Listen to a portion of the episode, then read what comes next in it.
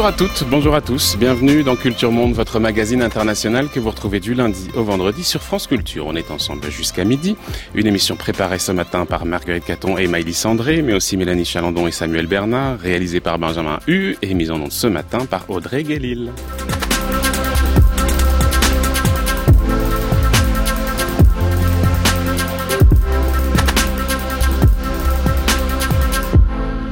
Deuxième temps de notre série intitulée David contre Goliath, les nouvelles figures héroïques. Hier, c'était le cas d'Oleg Sentsov et la situation en Ukraine qui nous occupait. Demain, nous nous intéresserons au cas de Dwayne Johnson, ce jardinier qui a fait condamner euh, Monsanto. Mais aujourd'hui, penchons-nous sur l'un des visages de la révolte palestinienne face à l'occupation israélienne, Aet Tamimi, l'adolescente contre l'occupation.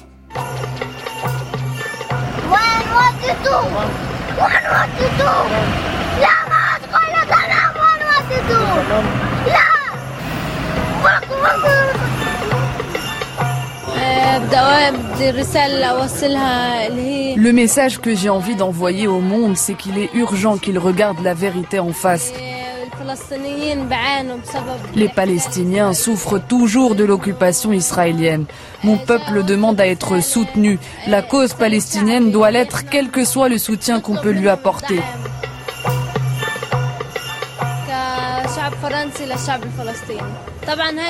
Évidemment, j'ai une grande responsabilité sur mes épaules, surtout que je ne suis pas sortie d'affaires. Chaque parole, chaque comportement est susceptible de me renvoyer en prison. J'espère être à la hauteur de cette responsabilité. Je suis fière de ce que j'ai accompli et fière d'avoir transmis le message de mon peuple.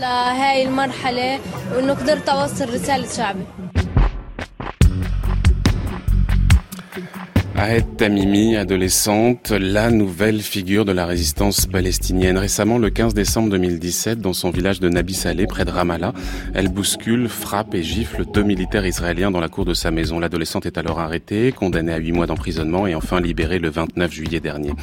Pour ses partisans, au travers de cette claque, c'est 50 ans d'occupation et d'humiliation qui sont dénoncés. Voilà que cette jeune fille accède à leurs yeux au statut de nouvelle effigie de la cause palestinienne. Pour d'autres, il s'agit d'un personnage particulièrement sulfureux, notamment pour son rapport à la violence, pour le moins ambigu, bien éloigné du pacifisme affiché, revendiqué des militants de la cause. Nous allons tenter ce matin de comprendre ce qui provoque autant de clivages et de crispations autour de cette figure. Pourquoi son cas passionne-t-il autant des deux côtés de la frontière et même à l'international? Comment s'opère la construction de cette nouvelle icône? Que révèle-t-elle des évolutions aussi du militantisme palestinien, des nouvelles armes du militantisme, les téléphones portables et autres réseaux sociaux? Et puis enfin, n'y a-t-il plus aucun mouvement aucun parti, aucun responsable politique, aucun pays non plus en mesure de défendre la cause palestinienne pour qu'une jeune adolescente s'en charge elle-même. Pour évoquer ces questions, deux invités ce matin. D'abord Stéphanie Latabdala, bonjour. Bonjour. Merci beaucoup d'être avec nous ce matin. Vous êtes historienne, chercheuse aux séries. Euh, à vos côtés, Jean-Paul Chagnolo, bonjour. Bonjour. Vous êtes vous professeur émérite à l'université Sergi Pontoise et puis euh, président pardon de l'IREMO, l'Institut de recherche et d'études Méditerranée et Moyen-Orient. Euh, Ahed Tamimi, elle est en ce moment en France. Elle était présente à la fête de l'humanité ce week-end. Elle y a pris la parole, expliquant que Jérusalem resterait la capitale de la Palestine malgré la décision de Trump d'y déménager l'ambassade américaine. Euh, les réfugiés palestiniens, disait-elle, n'ont pas besoin de l'argent des Américains, mais de retourner sur leur terre, faisant référence à cette décision américaine de suspendre les financements à destination des territoires. Après son passage en France, elle va partir en Espagne. Ensuite, elle va partir à Bruxelles.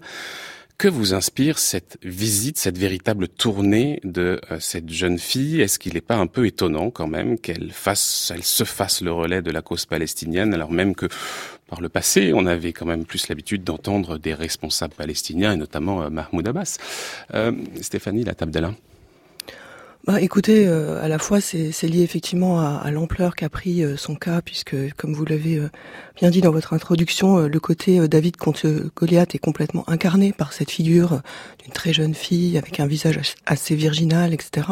Donc il y a eu toute une médiatisation qui a été le fait des Palestiniens, mais également en raison de la réaction israélienne, on peut dire très dure, hein, à des actes qui finalement bon, deux gifles à deux soldats qui deux jours auparavant avaient tiré une euh, avait blessé euh, très très grièvement à la tête son cousin et euh, avec tout ce qui se passe lors des manifestations dans le village de Nabi Saleh, c'est quelque chose d'assez lourd.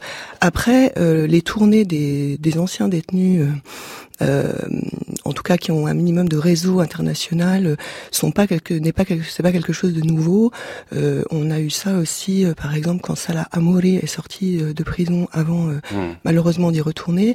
Donc c'est pas forcément quelque chose d'absolument nouveau. Ce qui est hmm. nouveau, hmm. c'est que c'est suivi par un aéropage de bruit médiatique. Jean-Paul Chagnolo, qu'est-ce que ça vous inspire? Bah, Moi, je crois que ça me, si on se remet un peu dans, dans l'histoire longue de ce conflit, euh, j'ai vraiment le sentiment que c'est quelque chose qui montre la la dépolitisation des politiques en quelque sorte. Euh, les, les, les gens euh, qui sont à Ramallah et ceux qui sont à, Gaza, c'est-à-dire soit le, le, Fatah, soit, soit le Hamas, sont assez largement coupés de leur euh, de, leur de leur base populaire. Enfin, euh, j'étais à Ramallah il y a pas très longtemps, j'étais frappé de voir que la grande question qui n'était jamais vraiment évoquée, c'était euh, la, la succession de Mahmoud Abbas, euh, et dans un climat assez délétère, quoi. Et, et c'est vraiment ça que je ressens. Et donc la, la jeunesse, et c'est pas nouveau, c'est pas nouveau. Elle se sent assez largement euh, hmm. perdue, quoi. Elle a, elle a plus de relais. Il y a, alors c'est des souvenirs très anciens, mais il y avait il y, a, y a maintenant plus de 15 ans, euh, soit là, au moment de la deuxième intifada, soit pendant la période de slow, soit plus encore évidemment au moment de la première intifada en 87-88, quand, quand on discutait avec des, des, des, jeunes, on avait le sentiment d'une fusion, d'une communion véritable dans un, dans un même mouvement, qui était un mouvement euh, et très politique de résistance, euh, de résilience très forte, quoi, avec des relais politiques, enfin euh, très très importants. Et aujourd'hui, j'ai l'impression que tout ceci s'est assez largement disloqué depuis depuis de nombreuses mm. années, quoi. Euh, il y a eu ce qu'on a appelé, à mon avis, à tort, mais l'intifada des couteaux, mais c'était un certain des dizaines de jeunes qui qui au fond allaient, allaient se faire tuer, quoi. Euh, par, et qui et qui, pour certains d'entre eux, ont très clairement dit qu'il ne fallait pas que leurs gestes soient récupérés par quelque organisation politique palestinienne que ce soit. Donc, je crois qu'on est vraiment dans ce climat délétère qui correspond aussi à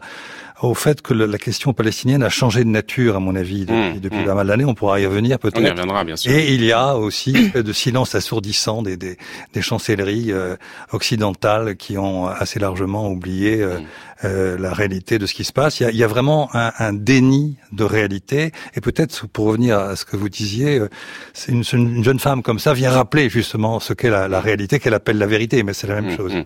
Stéphanie Latomdela. Oui, alors je, je, partage complètement votre votre votre sentiment sur effectivement euh, la question du rôle des politiques, hein, qui ne remplissent plus leur rôle et qui sont considérés comme ayant échoué, tout autant le Fatah avec les négociations que le Hamas avec la, lutte armée.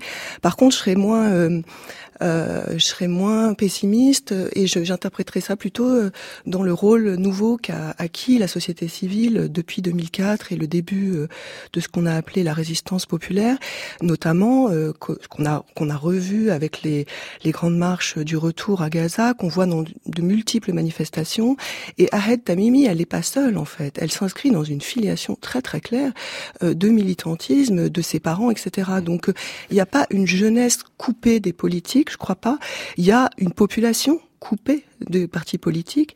Et quand on voit les derniers sondages, on a plus de 50% euh, de la population totale, pas simplement des jeunes, qui ne font confiance en effet à aucune personnalité et à hmm. aucun parti politique. Donc c'est, moi je le verrais plutôt comme ça que un climat forcément délétère ou une jeunesse perdue. C'est plutôt voilà une société civile qui qui, parce que effectivement les politiques font défaut, euh, se saisit euh, de, de, la lutte, mais ceci déjà depuis euh, depuis une quinzaine d'années. Hein. Peut-être qu'à ce stade, et, je me tourne encore vers vous, Stéphanie Latabla, et je vous donne ensuite la parole à Jean-Paul Chagnolo, mais il faut essayer de comprendre un peu qui est cette jeune fille et, et, et d'où elle vient. Ça fait en fait assez longtemps qu'elle est une militante en réalité. La première vidéo dont on entendait quelques euh, extraits, en tout cas euh, un peu d'ambiance euh, au début de cette émission, date de 2012. Elle avait à l'époque 11 ans.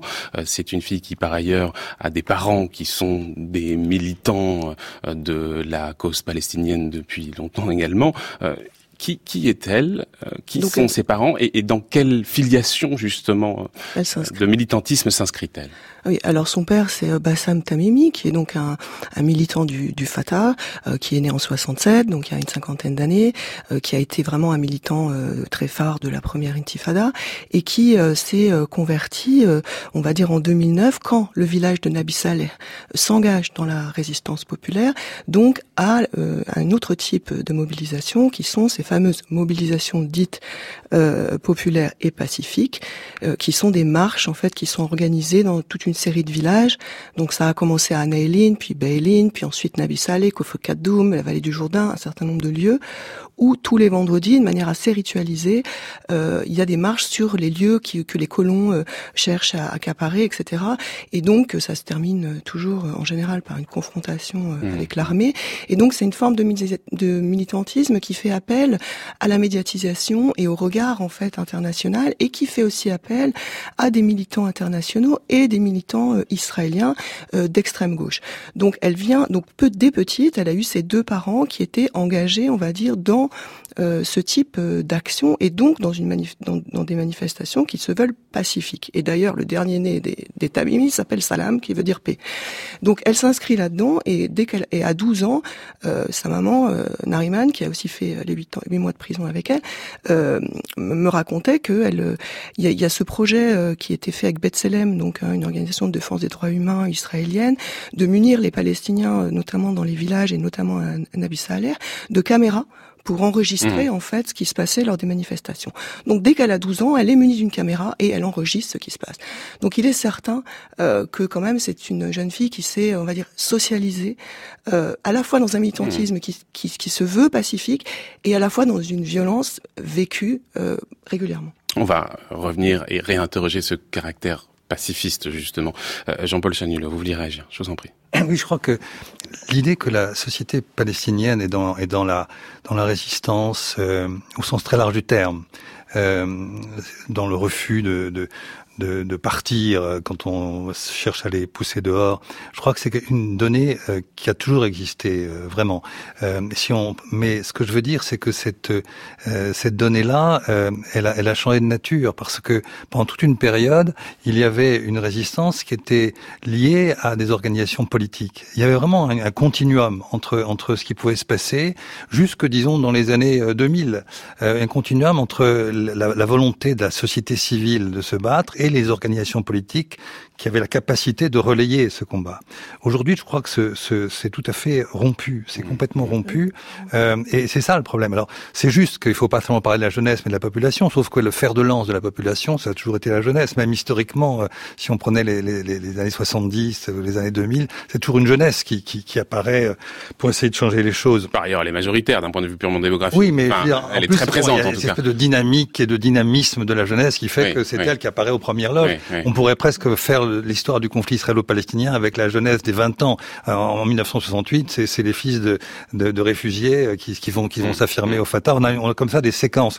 Et, mais je pense aussi que le, le, contexte a vraiment radicalement changé. Il y a vraiment une, une, une oppression peut-être plus forte qu'avant parce qu'il y a quand même cette colonisation. On parle d'occupation, elle dénonce l'occupation, bien mmh. sûr, mais c'est fondamentalement une colonisation. Je crois qu'on est vraiment maintenant dans une réalité coloniale et dans un déni de réalité. Et juste un mot sur les, les caméras. Euh, le patron de Bethlehem, que j'ai vu il y a pas très longtemps, me disait que même ça, par rapport à la société israélienne, eh bien ça ne fonctionne pas. C'est-à-dire que on voit les images, eh bien euh, dans la société israélienne, dans la grande plus grande partie de la société israélienne, eh bien on refuse d'admettre ce qu'on voit comme étant une réalité. Et ça c'est tout à fait fondamental. Oui, c'est pas forcément adressé à la société israélienne, mais beaucoup plus à l'international. C'est aussi adressé à la société israélienne, et il voudrait bien essayer de toucher la société israélienne par définition. Stéphanie Latabdallah, euh, le caractère donc pacifiste de l'action de Ahmed, Ahed pardon Tamimi. Euh, je vous cite une déclaration d'il y a quelques mois de cette euh, adolescente. J'espère que tout le monde participera aux protestations car c'est la seule solution pour obtenir un résultat. Notre force est dans nos pierres et j'espère que le monde entier se réunit pour libérer la Palestine car Trump a annoncé une décision, à savoir hein, le déplacement de l'ambassade, et ils doivent porter la responsabilité de toute réponse qui viendra de nous, que ce soit une attaque à coups de couteau ou un attentat suicide ou un lancer de pierre, chacun doit faire quelque chose et s'unir pour que notre message soit entendu par ceux qui veulent libérer la Palestine.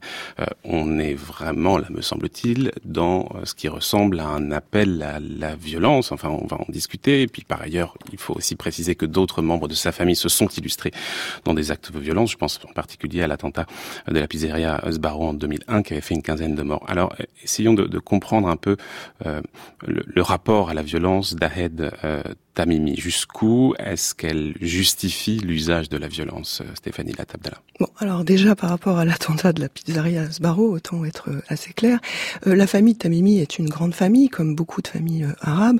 là, par exemple, tout le village de Nabi Saleh, ce sont tous des Tamimi.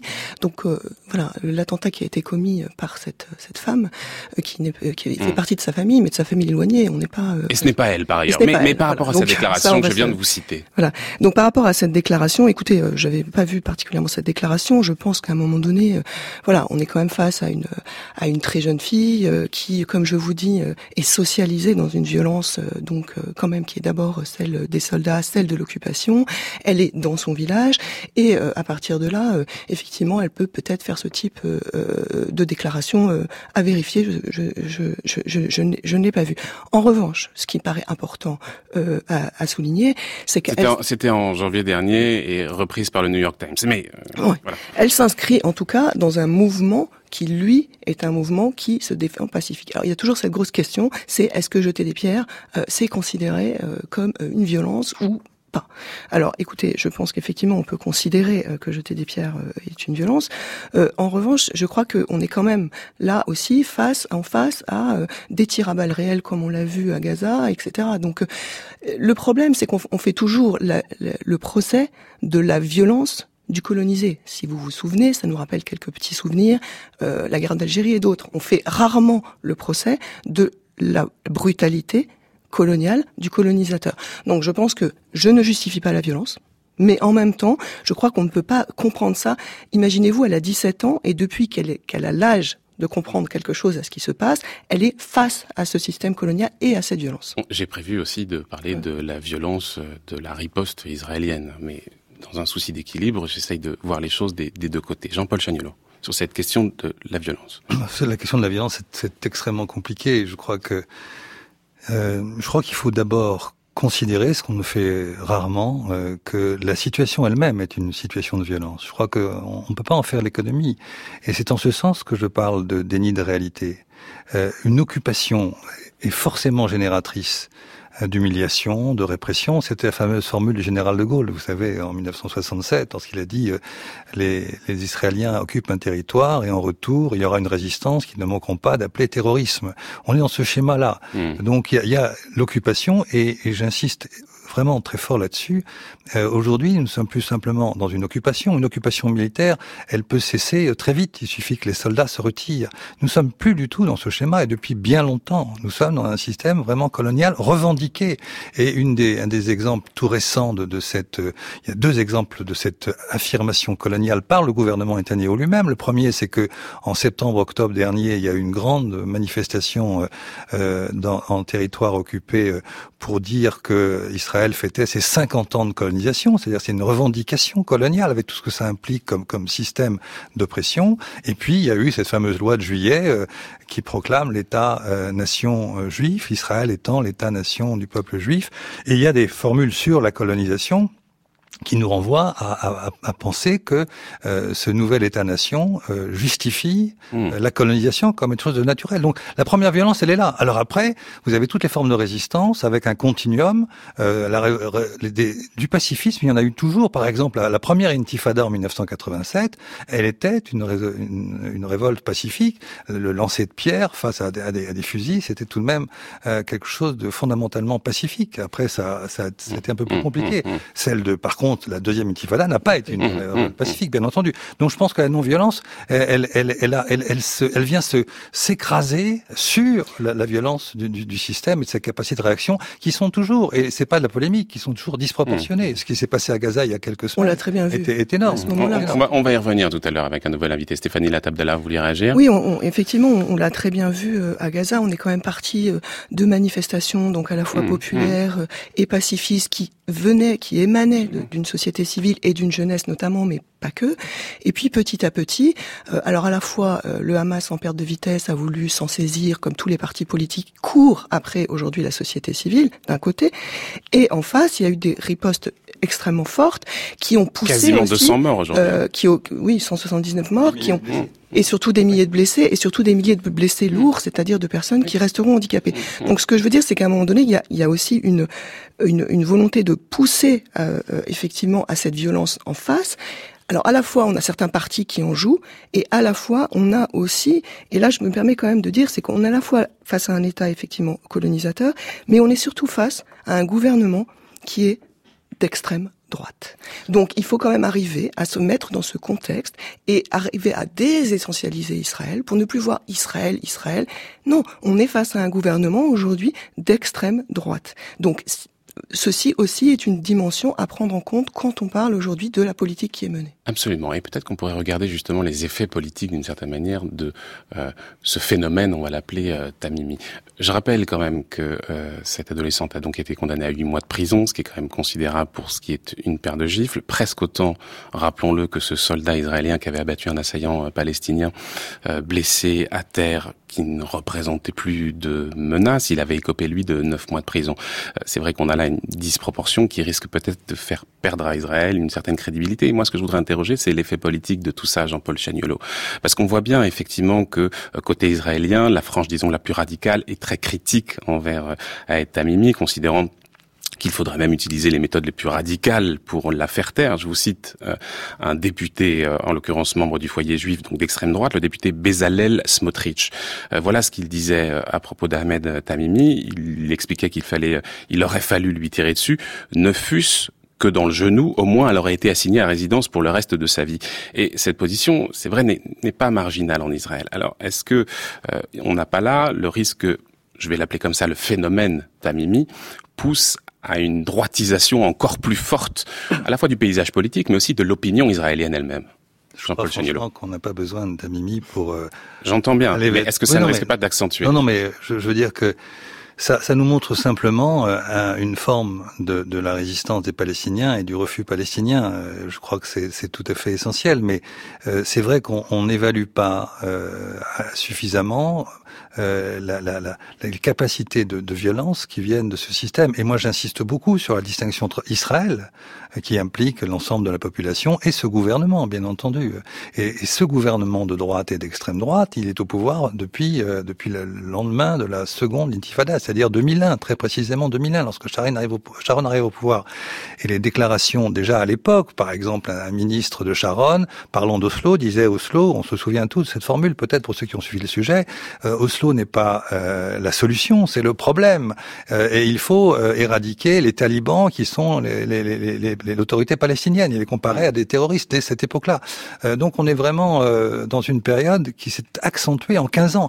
Et je crois qu'il y a quelque chose de, de très préoccupant. C'est le fait, quand, quand je parle d'inréalité, ça peut paraître abstrait, mais ça veut dire au fond que certains ne veulent pas avoir la réalité, mais ça veut dire aussi que d'autres la soutiennent, l'acceptent, en font leur valeur. Et c'est ça le point important. Dans le texte de, de la, loi sur l'État-nation juif de juillet dernier, il y a une phrase, un article qui dit les colonies, ça fait partie des valeurs de l'État. Euh, c'est-à-dire que la colonisation fait partie des valeurs. Autrement dit, le fait d'avoir des colonies, avec tout ce que ça implique comme oppression, humiliation, répression, eh bien, on le considère comme étant quelque chose de non seulement acceptable, mais de légitime. Autrement dit, il y a une légitimation de, la, cette violence-là, et, et, et c'est une vraie dérive. C'est une vraie dérive aujourd'hui par ce gouvernement depuis 15 ans. Et les États occidentaux les gouvernements occidentaux, sont dans un décalage d'image et voient encore un Israël un peu mythifié aujourd'hui, universaliste, alors que nous sommes dans une espèce de, gouvernement qui s'est complètement replié sur le plan identitaire avec une violence inouïe. Et on n'est pas euh, du tout euh, au bout de, des violences possibles, de, parce qu'il y a en plus tout à fait une impunité. Quand on voit l'exemple que vous avez donné tout à l'heure de ce jeune de ce jeune palestinien qui, qui est abattu de sang-froid comme ça, il faut pas oublier que il y a que le président de l'État qui a, qui a, eu une position et les militaires qui ont une position relativement euh, correcte. Le, le, Netanyahou voulait vraiment euh, l'amnistier immédiatement, le faire amnistier. Enfin, il y a eu tout un débat en Israël où on voyait qu'il y avait une majorité de gens qui trouvaient ça légitime. Et quand on arrive à ce niveau-là, c'est grave. Alors c'est grave évidemment pour les Palestiniens, mais c'est fondamentalement grave aussi pour la société israélienne. Mmh. Stéphanie Latabdala sur cette question de la droitisation du paysage politique israélien et sur les effets qu'on peut attendre de cette guerre des images, je vais l'appeler comme ça, euh, lancée alors pas seulement, mais qui dont Ahed euh, Tamimi est l'une des figures de proue. Oui, bah, la droitisation, effectivement, euh, elle, a lieu depuis un, certain nombre d'années. Et ce qui est terrible, c'est qu'effectivement, le camp de la paix, qui était un camp assez mou, mais qui quand même était existant, ben, une grande partie est passée à droite, et puis certains se sont retrouvés dans une extrême gauche militante, qu'on retrouve d'ailleurs dans les manifestations de la résistance populaire dans les villages palestiniens, et qui sont des gens extrêmement engagés, et qui sont extrêmement euh, euh, inquiets devant justement la droitisation du pays, voire certains parlent de, de, de, fascisation. Enfin, c'est ce qu'on entend, en tout cas, de la part de, de, militants, euh, de militants israéliens. Donc euh, donc voilà, on est face à, à, à cette, à, cette, à, cette, à, ce, à ce processus qui ne semble pas pouvoir s'arrêter. Alors en termes d'image, oui, on pourrait imaginer que ça a un effet et que ça aura un effet, que, que, la communauté internationale réagira. Mais bon, là pour l'instant, on est aussi dans une configuration internationale avec un président euh, américain qui soutient euh, à 100% en fait cette politique, avec un ambassadeur euh, américain en Israël, avec un, les, tous les envoyés sur le Proche-Orient, le gendre même de Donald Trump, qui dont les familles donnent directement de l'argent aux colonies, ça il faut le savoir. Donc du coup, comment vous voulez, on est face à un, État qui est complètement soutenu, et je pense que l'intention là aujourd'hui euh, euh, des dirigeants, c'est de faire passer le plus euh, de lois et de choses et d'États faits pendant qu'on a encore Trump au pouvoir, pour en fait faire quelque chose d'assez irrémédiable, et on est déjà mmh. dans des formes d'irrémédiabilité. Jean-Paul Chagnolo, comment Israël peut répondre à cette guerre des images, mais une fois encore euh, la formule euh, entre guillemets, parce que euh, bien sûr les chars et les avions sont bien inutiles dans ce combat-là. Comment faire? Bah, je crois que comment y répondre? je, vais être un peu un peu cynique. Euh, le gouvernement actuel, je, je, ne parle pas d'Israël, je parle du gouvernement mhm. actuel, euh, qui est effectivement un gouvernement de droite et d'extrême droite et d'extrême d'extrême droite même pour certains. Euh, eh bien, a la chance d'avoir en face euh, une direction palestinienne duale, si je puis dire, et en particulier euh, d'avoir donc des contradictions en face en face de lui, en face avec les, les Fatah d'un côté et Gaza et, le Hamas de l'autre, et puis euh, la chance aussi d'avoir le Hamas, euh, parce que le Hamas a une posture qui qui, qui légitime en quelque sorte euh, leur action violente, quoi. je dirais que dans, dans un dans un schéma idéal, si les Palestiniens arrivaient à se mettre d'accord, ce que souhaiterait sans doute l'autorité palestinienne beaucoup dans la société palestinienne, se mettre d'accord sur une sur une stratégie résolument pacifique, résolument non violente, c'est un enjeu majeur. Euh, ce gouvernement aurait bien du mal à justifier, comme vous le disiez à l'instant, l'utilisation d'avions, de chars ou, de toute forme de répression. Je crois que ça c'est tout à fait important. Mais ils, ils vont à chaque fois, d'ailleurs, si c'est passé à, à, Gaza, euh, c'était euh, tout à fait typique. On a installé des snipers, on, on a tiré sur une population absolument sans armes, mais qui était dans une démarche pacifique.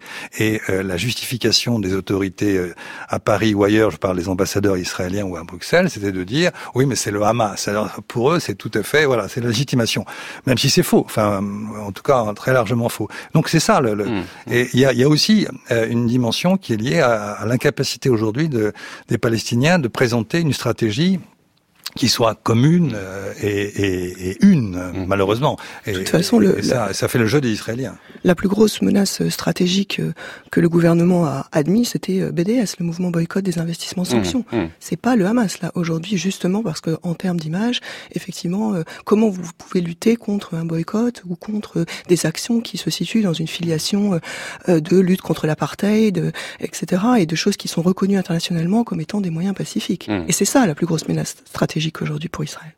Euh, Stéphanie Latabdala, euh, tout à l'heure Jean-Paul Chagnolo l'a un tout petit peu évoqué au début de cette émission. Je voudrais qu'on s'intéresse à l'évolution du, militantisme palestinien, parce qu'effectivement, peut-être que ces dernières années, il a changé à la fois dans les discours, à la fois dans les modalités. Qu'est-ce qui vous vous frappe justement dans, cette évolution euh, Est-ce que vous avez le sentiment que des choses ont changé et quoi?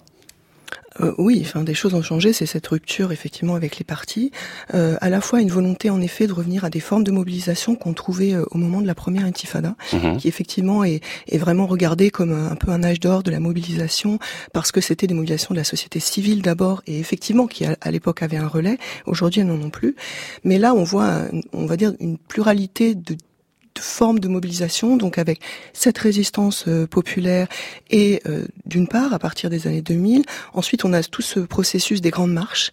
Donc c'est pas c'est pas récent, euh, c'est-à-dire que de à l'intérieur les Palestiniens disent les Arabes d'Israël, depuis 1999, organisent des marches de retour des déplacés. Donc c'est les villages qu'ils ont quittés, puisqu'il y a beaucoup de déplacés intérieurs, et donc des marches annuelles sur différents villages, etc. On l'a vu repris donc avec ensuite la résistance populaire. On le voit maintenant repris euh, également euh, à Gaza, donc avec ce, ce, sentiment de dire on est dans une Nakba continue, donc une catastrophe qui continue, et donc une réunification du territoire à travers cette idée de euh, que ce soit les villages bédouins détruits, que ce soit la colonisation en Cisjordanie, que ce soit à Gaza, on est dans ce processus de Nakba qui ne s'arrête jamais et qui continue avec cette avancée toujours de la colonisation. Donc il y a ça, et ça va avec des formes de mobilisation assez, on va dire, innovantes. et ça, c'est vrai que la, la, la jeunesse y contribue, elle est pas c'est-à-dire par exemple des créations de villages ex nihilo, euh, comme on l'a vu à Bab euh, en 2013, comme on l'a vu à, à Enel en 2014, comme on l'a vu encore juste maintenant euh, quand ils, ils, ont, ils, ont, ils ont détruit un village bédouin dans cette fameuse zone E1 qui qui couperait la Cisjordanie en deux. Donc là, on a des formes comme ça de, de mobilisation qui veulent, voilà, qui sont, on crée un village dans la nuit, qui veulent attirer l'attention par d'autres d'autres d'autres moyens, un petit peu une dimension performative Mmh, il y a cet mmh. aspect. Euh, il y a aussi euh, des engagements, euh, on va dire, dans le champ artistique, c'est-à-dire que aussi la jeunesse pense que on peut euh, on peut aussi, euh, on va dire, résister euh, aussi par l'art, par une manière d'être présent à l'international, etc. Et enfin, je, je terminerai là-dessus parce que ça me paraît important. On voit arriver depuis quelques années ce que certains appellent une intifada verte, et qui est en fait donc aussi relié, pareil, à la première intifada, avec cette idée de, puisqu'on on a perdu tous les moyens de production, c'est-à-dire aujourd'hui on ne produit quasiment rien en Palestine, il y a une, une, un problème économique donc une idée d'économie de la résistance, de se remettre à produire local, euh, se remettre à, à, mettre en valeur le, le seul patrimoine accessible, c'est-à-dire le patrimoine des villages, puisque toutes les zones archéologiques sont en zone C, donc euh, contrôlées par Israël. Donc il y a cette, cette dimension d'une économie de la résistance, une sorte mmh. de économie sociale et solidaire dans un contexte d'occupation, pour recréer du local, recréer de l'économie locale, puisqu'en fait on a quand même un, problème majeur de euh, bah, justement économique et de, de et bon, voilà, vous, enfin, vous n'êtes pas sans ignorer que dans les territoires palestiniens, on commerce en shekel quand même. Donc, mmh, euh, il y a cette domination aussi qui est centrale. Donc, on a vu émerger de nouvelles formes de résistance, peut-être au-delà des modalités de l'acte de résistance. Jean-Paul Chagnolo, vous, dans, dans, dans le discours justement qui est porté, qu'est-ce qui vous semble, qu'est-ce qui vous frappe dans son évolution précisément? Bah moi, je crois que c'est ce qu'on a évoqué tout à l'heure, c'est ce décalage, quoi. Je, le décalage entre une population qui, sous des formes multiples, a toujours été dans une posture de résistance, euh, même dans les situations les, les plus, les plus dramatiques. Euh, et euh, elle est coupée de, de, de, ces organisations politiques. Je crois que c'est euh, dans les années 70-80, euh, on avait une société incroyablement démocratique parce qu'elle était justement en liaison constante avec des organisations politiques, qui allaient des islamistes jusqu'à la jusqu'au Parti communiste et encore au-delà. Or aujourd'hui, c'est vraiment terminé, et, et c'est ça la, la, grande difficulté aujourd'hui, je pense. Les, les, les Palestiniens se sentent, comment dirais, même s'ils militent, même s'ils se, comme mmh, vous l'avez très bien dit, se, trouvent des formes euh, de, de, de, résistance, euh, ils sont au fond quelque part abandonnés à eux-mêmes parce que où, sont les relais véritables sur le plan politique euh, actuellement Il y en a pas. Mais, mais est-ce que vous diriez dans les discours les quelques leaders politiques, parce que on parlait de la jeunesse, mais les quelques leaders politiques aujourd'hui qui seraient susceptibles de, de s'imposer parmi les jeunes, j'en connais quelques-uns, ils sont bien souvent, sinon marginalisés, en tout cas en grande difficulté pour essayer de s'imposer.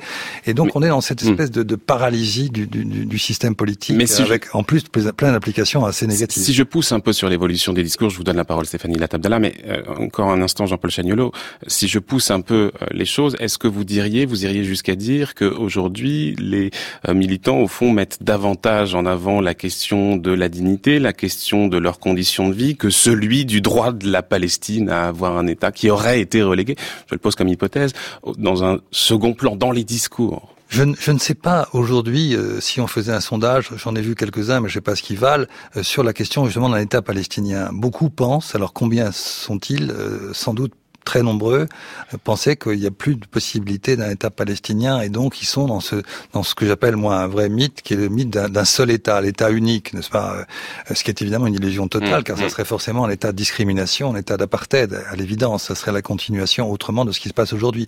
Mais il y a ça. J'ai vu beaucoup de jeunes, mais je ne sais pas ce que ça vaut en termes de, d'échantillons, euh, qui euh, pensent qu'ils n'auront jamais d'État, en tout cas, euh, alors que ce sont des gens de 20 ou 30 ans. Bon, euh, voilà, ça, ça me paraît tout à fait important parce que du coup, ça veut dire que politiquement, le projet qu'on portait depuis très longtemps euh, semble fragilisé. Même Mahmoud Abbas, en septembre, aux Nations Unies, l'a évoqué. Et donc, il faut construire un autre projet et un autre or, il n'y a pas d'autre projet que, qu'un État palestinien. Stéphanie Latabella. Oui, en effet, on voit tout à fait grandir la, dans l'opinion, en fait, hein, la solution à un État euh, autour d'une vingtaine de pourcents, on va dire, euh, à la fois côté, euh, peut-être sans doute plus, enfin, c'est les sondages qu'on trouve, c'est difficile à savoir, dans la société, surtout un recul de la société, de la solution à deux États, et dans la société israélienne, paradoxalement, on voit aussi émerger cette possibilité que les réfugiés retournent dans une perspective d'un État aussi à autour de 20%. Donc, ce qui est plutôt, pour le coup, là, bon signe. Mais par contre, euh, c'est vrai que ça manque de relais, mais on peut. Il y a quand même, euh, je veux dire, des figures politiques. Je pense qu'il faut quand même distinguer entre les euh, les figures que, que l'on voit, on va dire le côté apparatchik et la dérive autocratique, tout à la fois du Fatah à travers l'autorité palestinienne et du Hamas évidemment, et des figures, on va dire, militantes au sein du Fatah, peut-être des figures moins visibles, qui, qui elles, sont, sont en lien avec les, mobilisations de la, résistance populaire, sont en lien avec les mobilisations type BDS. Le plus grand succès aujourd'hui en termes de mobilisation, c'est BDS. Je veux dire, c'est ce, ce, ce, sur quoi tout le monde Vous nous rappelez ce que c'est BDS Le mouvement de, boycott, des investissements, sanctions, mais boycott des institutions israéliennes, je, je précise. Mmh. Euh, donc c'est ça qui est considéré comme le plus grand succès. Et il y a des figures politiques euh, au sein du Fatah, au sein du Hamas, euh, dans différents partis, à des échelles moins importantes, qui pensent aujourd'hui que la solution, c'est la mobilisation euh, de la société civile avec ces, ces méthodes, euh, ces méthodes qu'on a vues, bah, justement le boycott, les marches, etc. Et qui euh, s'associe à ces mobilisations. Euh, bon, voilà. Alors il y en a eu une de ces figures, c'est évidemment. Alors il y a des figures peut-être dont on connaît pas forcément euh, toujours le nom ici, qui sont des voilà des, des, des, cadres, mais il y a aussi une figure qu'on connaît, c'est par exemple Marwan Barghouti, qui lui est un, un, un, prisonnier qui est prisonnier en Israël depuis des années et qui lui s'inscrit et qui des Fatah qui est Fatah et qui s'inscrit dans cette dynamique. Mais effectivement, il y a un vrai problème sur en termes de euh, un État, deux États, puisqu'effectivement, l'une ou l'autre des deux solutions, aujourd'hui, paraissent euh, compliquées à mener à bien, et ce fait que, que cette solution à un État grandisse dans la population est à la fois euh, positif et en même temps, effectivement, on ne voit pas bien comment elle pourrait être réellement une solution dans l'état actuel des choses. Enfin, c'est très compliqué. Jean-Paul Janilo. Je crois que le fait qu'effectivement, il y ait de plus en plus de Palestiniens des territoires occupés euh, qui disent qu'il faut un seul État et qui abandonnent l'idée euh, un peu par désespérance de, l'État palestinien indépendant, euh, en fait, c'est une manière d'accepter de, de, perdre finalement, car ils savent, s'ils sont un temps soit pas lucides, que cette idée d'État unique n'a aucun sens, aucun, aucune chance d'aboutir. Et s'il y avait un jour un État unique, ce qui est la situation d'aujourd'hui, d'une certaine manière, un situation d'occupation, il serait forcément minoritaire. Et la meilleure manière de le voir de manière lucide, c'est encore une fois cette loi d'État-nation de, de juillet euh, dernier, euh, qui rétrograde euh, l'arabe en tant que langue marginale et à statut spécial, pour reprendre la formule, et qui montre bien qu'il n'est pas question que les Arabes d'Israël, donc les Palestiniens d'Israël, qui sont déjà dans cet État d'Israël, aient de, véritables droits politiques allant jusqu'à une reconnaissance de leur propre souveraineté. Donc on voit bien, c'est mm. une évidence. Donc c'est une, mm. c'est une impasse, une impasse absolue. Encore, il y a encore bien autre raison. Maintenant, un deuxième point sur sur Barghouti. Euh, Marwan Barghouti, euh, c'est quelqu'un qui, qui, ferait incontestablement euh, une très large majorité sur son nom et qui est en lien depuis fort longtemps. Euh, il est en prison depuis 2002 euh, et c'était un des animateurs importants de la seconde intifada. Il était en, en, en fusion avec, avec ces groupes et avec la population. Je me souviens très bien, j'avais rencontré à ce moment-là, ça c'est juste avant son arrestation. C'est quelque chose d'assez étonnant, cette, cette fusion et cette dynamique qu'il impulsait.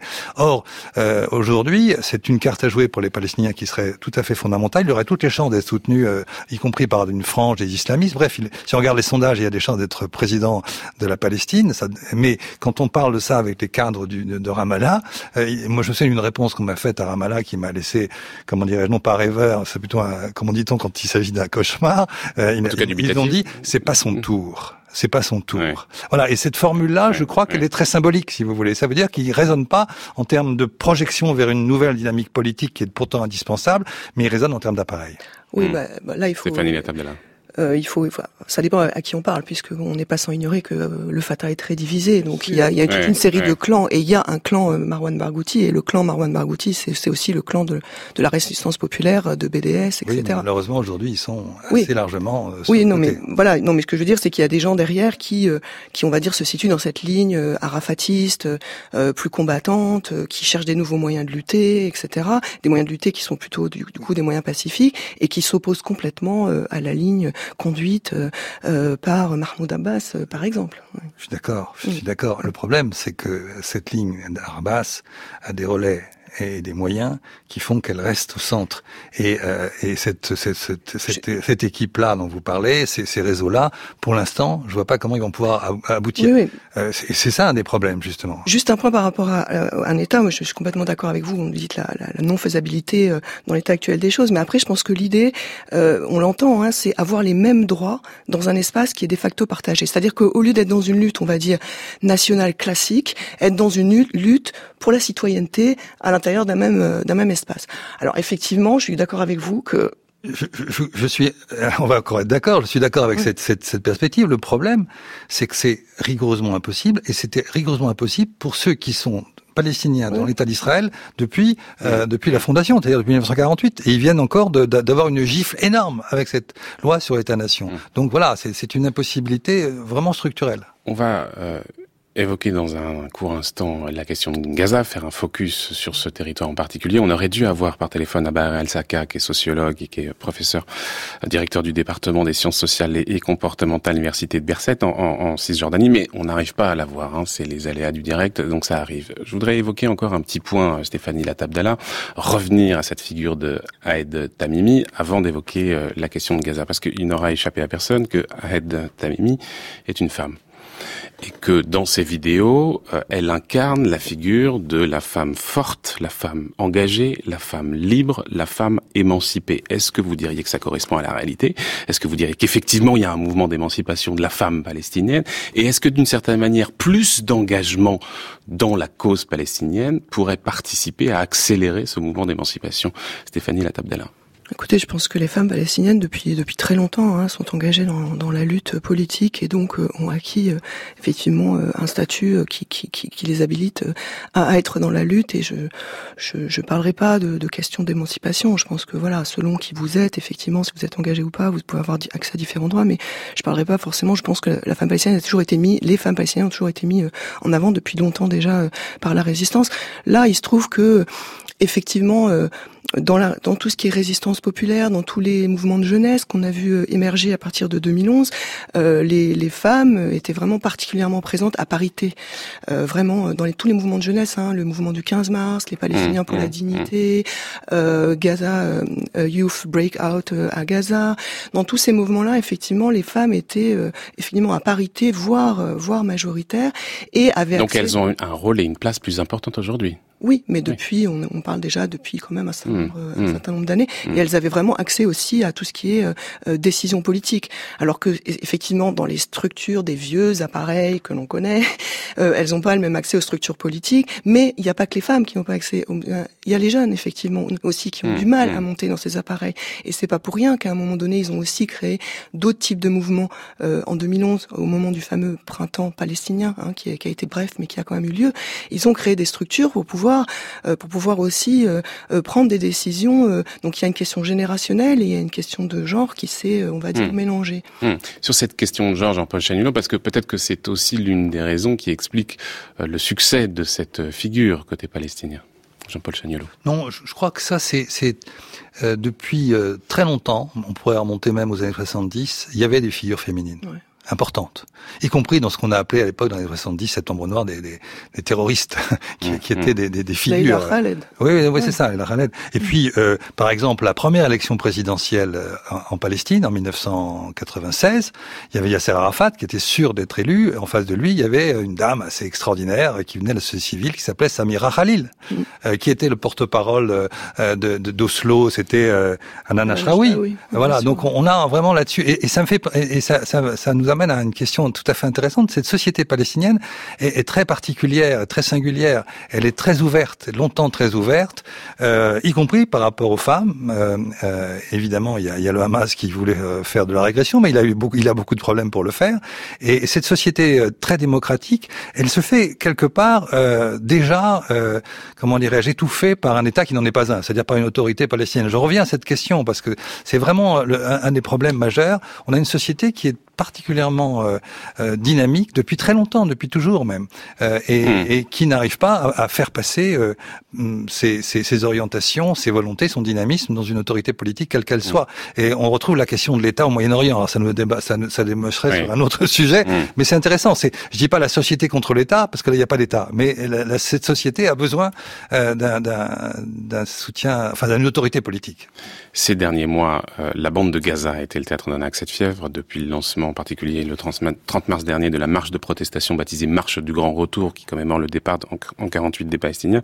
La tension est, très forte et les morts s'accumulent. On le disait tout à l'heure, 179 morts, sans compter évidemment les blessés. On entend là un peu justement l'atmosphère euh, qui tous les vendredis finalement ressemble un peu à, à ce qu'on entend là juste derrière.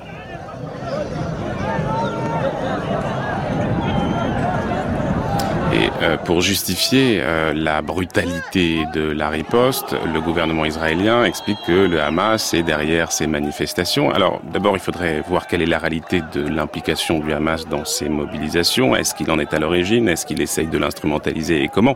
Et puis il faudra en venir à une seconde question qui est qu'est-ce qui reste comme crédit aujourd'hui du Hamas auprès des populations et en particulier des jeunes? Euh, Stéphanie Latabdallah. Bah, écoutez, euh, on, on l'a dit, hein, la grande marche du retour n'est pas du tout euh, partie euh, du Hamas. Elle est vraiment partie euh, de la société civile, de mouvements euh, de jeunes et de moins jeunes, et d'une société qui a vraiment besoin de, de, de ben voilà, d'aller contre en fait ce, ce processus d'enfermement qui est, qui est vécu depuis dix ans et avec toutes ses conséquences socio-économiques. Et puis évidemment avec la politique, on va dire avivée par par l'arrivée de Trump et les déclarations sur Jérusalem, etc. Mais enfin, c'est surtout le résultat résultat de ces dix ans de, blocus. Donc c'est parti de la société civile. Le Hamas a ensuite voulu effectivement euh, se, placer sur ce registre. Il a aussi euh, voulu lui aussi trouver à un moment donné une autre orientation euh, stratégique parce qu'il est quand même pas non plus complètement stupide. Il se rend bien compte que les guerres ne lui apportent pas grand-chose non plus.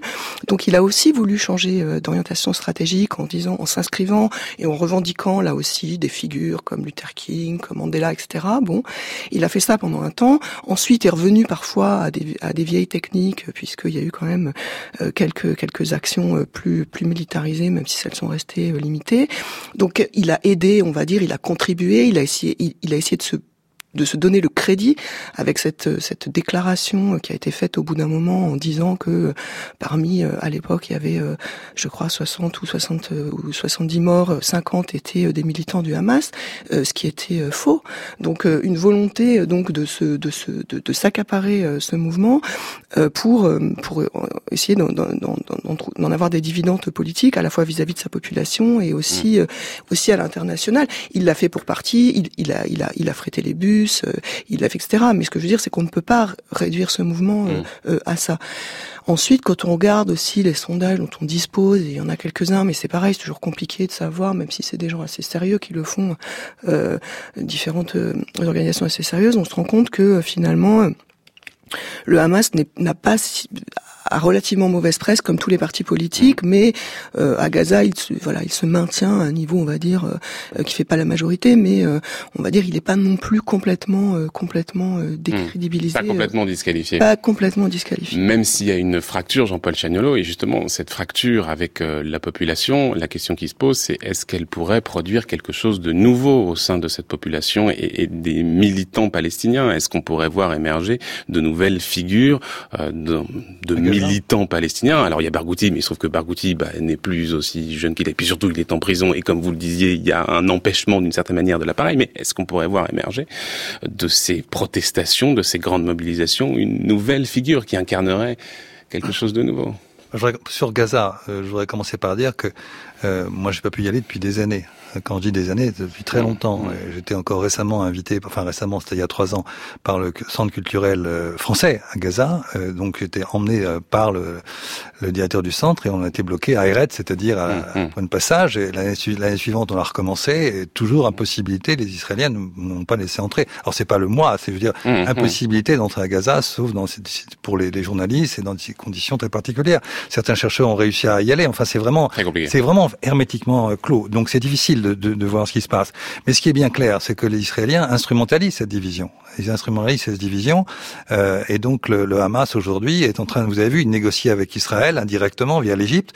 Euh, et, et, évidemment, c'est pour euh, l'autorité palestinienne quelque chose de tout à fait dangereux parce que ça voudrait dire, ça vient en quelque sorte concrétiser davantage encore, renforcer davantage encore la division, puisque s'il y a un parti qui peut négocier sans que ça soit l'autorité palestinienne, et là la, la division est, est, tout à fait importante et l'opposition est tout à fait importante avec euh, l'autorité palestinienne qui met une pression très forte, non pas simplement sur le Hamas, mais sur la, la population, puisque quand on refuse de payer vraiment les, les fonctionnaires euh, qui sont à, à, Gaza, ça touche, à la, ça touche euh, évidemment la population dans son ensemble, qui est dans une situation humanitaire extrêmement critique. Donc dans ces conditions, voir émerger de Gaza des leaders, je suis convaincu qu'il y en a, notamment sur le plan artistique. Il y a des, des, des mmh, jeunes qui font mmh. des choses formidables. On a pu les voir euh, à, à, travers des, des, Skype ou à travers mais des. Mais c'était impossible de les voir percer. Mais aujourd'hui, ils sont étouffés à la fois territorialement, mmh. géographiquement, politiquement. Donc mmh. euh, même un groupe, un groupe de rock, il y a pas, il y a quelques mois encore, euh, avait l'interdiction de sortir de Gaza. Enfin, on en est là, quoi. Il faut bien voir le, le caractère absolument hermétique de ce, de ce blocus, qui est tout, évidemment illégal du point de vue du droit international. Stéphanie Latabdella, peut-être en guise de conclusion, on arrive presque au terme de cette émission. Vous vouliez réagir euh, non, pas particulièrement. Oui, enfin, effectivement, euh, je, enfin, je suis assez euh, d'accord avec vous, mais je pense que voilà, quand on quand on dis, quand on discute de ces euh, de cette de cette question, je pense que c'est important au lieu de, de, tomber aussi dans parfois dans une sorte de de, de, politique politicienne, hein, c'est-à-dire voilà qu'est-ce que qu'est-ce que va faire le Hamas, etc. Je pense qu'il faut aussi revenir, comme vous le disiez, hein, aux fondamentaux de effectivement, c'est forcément une société civile qui se mobilise parce qu'elle a euh, toutes, euh, toutes, euh, toutes, les, toutes les raisons de, de le faire, puisqu'elle est dans une situation, on va dire, humanitaire critique, qui n'empêche pas, effectivement, à la fois les innovations militantes et les innovations artistiques. Donc, ce qui est quand même assez aussi, euh, nous laisse avec quand même de l'optimisme, en fait, malgré, mal, malgré tout.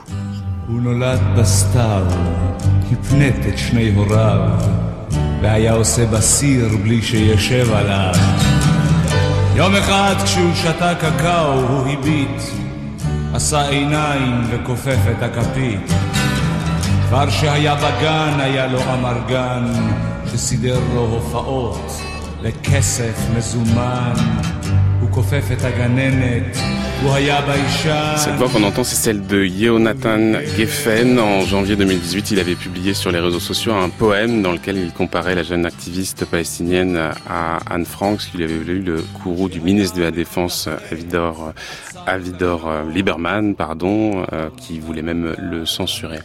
Merci beaucoup à tous les deux d'avoir accepté notre invitation, d'être venus discuter autour de cette figure de Ahed Tamimi, Jean-Paul Chagnolo, Stéphanie Latabdala. Euh, je rappellerai par exemple pour vous, euh, Jean-Paul Chagnolo, Israël face à Israël, promesse et dérive d'une utopie. Quant à vous, euh, Stéphanie Latabella, par exemple, avec Cédric Parizeau, vous avez co-dirigé Israël-Palestine, l'illusion de la séparation. Merci beaucoup à tous les deux.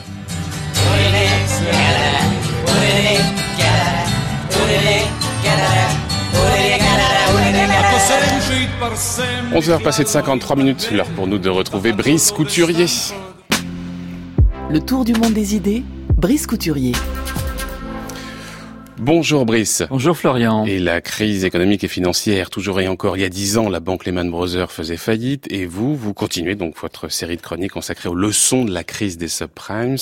Qui nous avez-vous déniché ce matin, Brice? Ben, Une économiste de premier plan, Carmen Reinhardt, qui est une américaine née à Cuba, et son mari Vincent, parce qu'il co-signe, figurez-vous, dans la revue Foreign Affairs ce mois-ci, un article intitulé Ce que nous aurions dû retenir de 2008. Et c'est un compte-rendu critique assez complet de ce qui a été fait, de ce qui aurait dû être fait, et de la manière dont on devrait s'y prendre la prochaine fois. Alors, première leçon.